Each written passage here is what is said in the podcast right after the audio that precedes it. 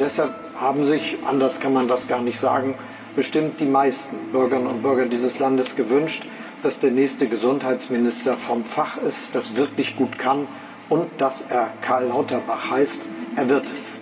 Karl Lauterbach wird Gesundheitsminister. Über ihn und die anderen SPD-Ministerinnen und Minister sprechen wir gleich hier im Update von Was jetzt. Außerdem, die Grünen haben dem Koalitionsvertrag zugestimmt und in Österreich ist Alexander Nehammer als Kanzler vereidigt worden. Heute ist Montag, der 6. Dezember. Ich bin Munja Mayborg. Der Redaktionsschluss ist 16 Uhr. Die SPD hat ihre Ministerinnen und Minister vorgestellt als letzte der drei Ampelparteien. Karl Lauterbach wird Gesundheitsminister, Nancy Faeser Innenministerin. Hubertus Heil bleibt Arbeits- und Sozialminister. Christine Lambrecht wechselt von der Justiz ins Verteidigungsministerium und Svenja Schulze von der Umwelt zur internationalen Zusammenarbeit. Neu dabei sind Clara Geiwitz als Bauministerin und Wolfgang Schmidt als Kanzleramtsminister. Karl Lauterbach, das ist ja die Personalie, die am meisten diskutiert wurde. Die einen loben seine Fachkenntnis. Lauterbach ist ja Medizinprofessor, Epidemiologe und Gesundheitsökonom. Die anderen sind ein bisschen genervt von seinen mahnenden Worten in Talkshows. Lauterbach selbst äußerte sich bei der Vorstellung heute so. Es wird ein wichtiges Amt werden. Wir müssen diese Pandemie bekämpfen. Die Pandemie wird länger dauern, als viele denken. Wir werden das aber schaffen. Impfen wird die zentrale Rolle spielen, aber nicht nur. Und wir werden darüber hinaus das Gesundheitssystem stärken. Wir werden den Kampf mit der Pandemie gewinnen und für weitere Pandemien werden wir besser gerüstet sein, als wir für diese gewesen sind. Karl Lauterbach als Gesundheitsminister, ist das eine gute Wahl? Das habe ich unseren SPD-Experten bei der Zeit, Peter Dausend, gefragt. Ja, ich finde schon. Ich finde schon.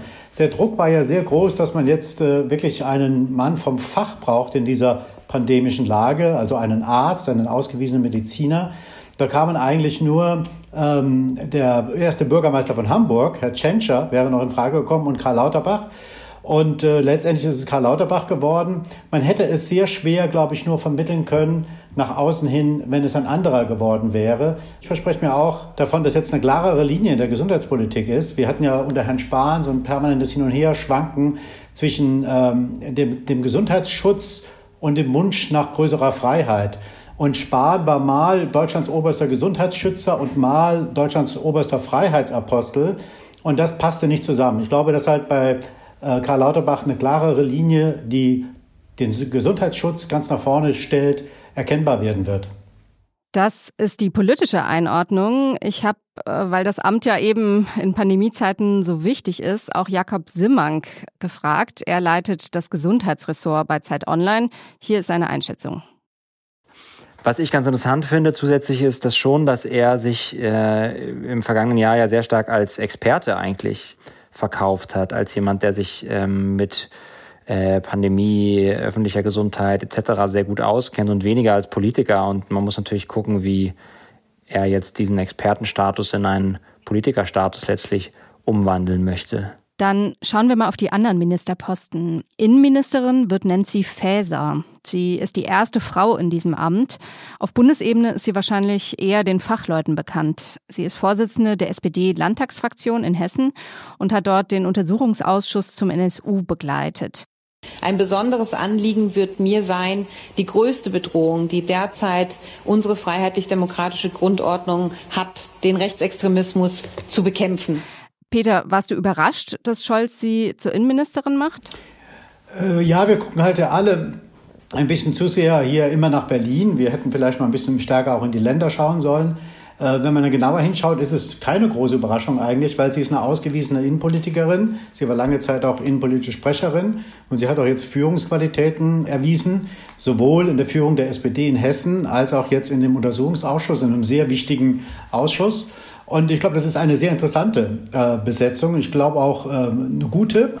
Und es ist, glaube ich, auch höchste Zeit, dass mal eine Frau, die gerade dieses Ressort macht, dass sie so, wie soll ich sagen, so sehr stark mit männlichen Attributen versehen ist. Du hast die Parität jetzt schon angesprochen. Scholz hat die ja sehr betont. Das entspricht der Gesellschaft, in der wir leben, in der Männer und Frauen jeweils die Hälfte der Bevölkerung ausmachten und wo es dann auch dazugehören muss, dass die Frauen die Hälfte der Macht haben. Und im Kabinett sind jetzt tatsächlich vier der sieben SPD-Ministerposten an Frauen gegangen. Ist das denn insgesamt so ein stimmiges Personaltableau? Naja, also was die Parität anbelangt, auf jeden Fall. Also wir haben insgesamt ja 16 Minister jenseits des Kanzlers, 16 und es sind 8 und 8. Jetzt hat sich heute bei der Pressekonferenz, bei der Vorstellung der SPD-Minister auch die eine oder andere Frau immer noch darüber aufgeregt, dass es ja äh, nicht ganz paritätisch ist, weil man den Kanzler ja dazu zählen muss. Aber wie das gehen sollte, ist mir ein Rätsel. Hätten wir jetzt eine Frau mehr, einen Mann weniger, wäre es auch nicht ganz äh, paritätisch gewesen. Bei, bei 17 ist es schwierig. Zumal das Problem ja bei der FDP liegt eigentlich, die drei Männer und eine Frau benannt haben. Genau, das haben ja jetzt Grüne und äh, SPD ausgleichen müssen, weil die FDP äh, das ja ungleichgewichtet besetzt hat. Ich finde, was in, diesem, ähm, in dieser Koalition total fehlt, ist sozusagen die Diversität, die diese Gesellschaft heute auszeichnet. Die haben wir in dem Kabinett nicht. Also der Einzige, der einen Migrationshintergrund hat in diesem Kabinett, ist Cem Özdemir. Und äh, wir erinnern uns ja noch dran, welch ein Hauen und Stechen es bei den Grünen gab, bis er im Kabinett überhaupt war. Und ich glaube, das ist etwas, ein Kabinett, das für Aufbruch, eine Regierung, die für Aufbruch stehen will und für Modernität, die muss auch diesen Aufbruch und die Modernität in ihrem Personal widerspiegeln. Und das ist trotz der paritätischen Besetzung halbe halbe Frau und Mann, ist das in diesem Kabinett nicht gelungen. Mm. Um die Ostquote ist es ja, glaube ich, auch nicht so gut bestellt. Vielen Dank dir, Peter. Ja, bitte. Die Zustimmung von über 86 Prozent ist Rückenwind.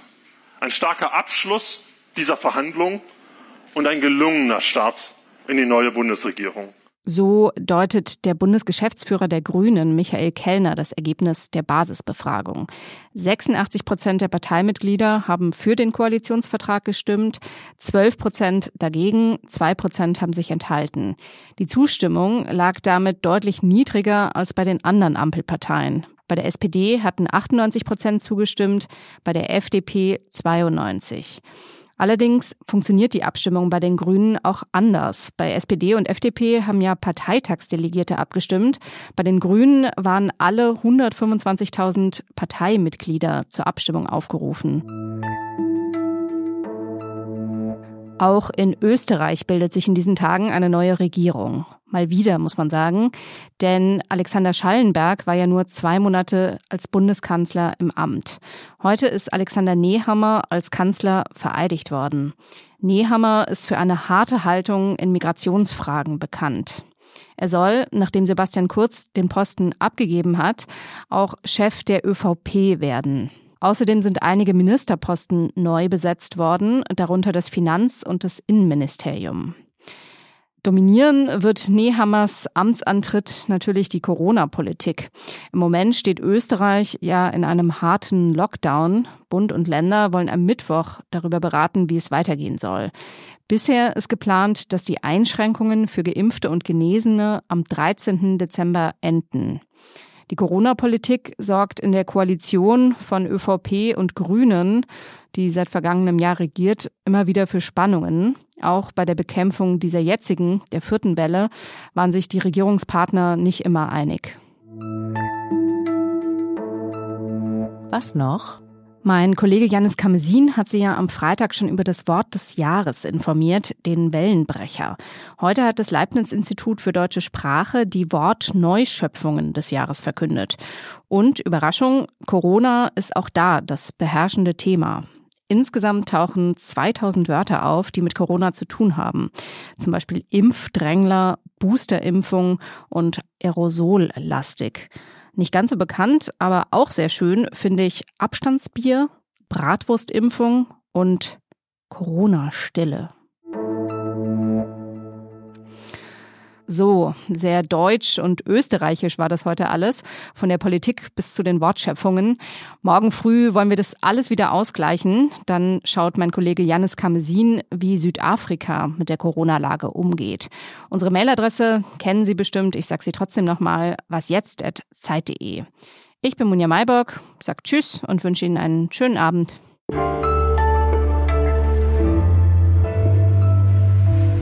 Abstandsgebot, Abstandsgesellschaft, Abstandshalter, Abstandshochzeit, Abstandsjubeltanz, Abstandslinie, Abstandslösung, Abstandsmarkierung, Abstandsmaßnahme, Abstandsmesser, Abstandsnudel.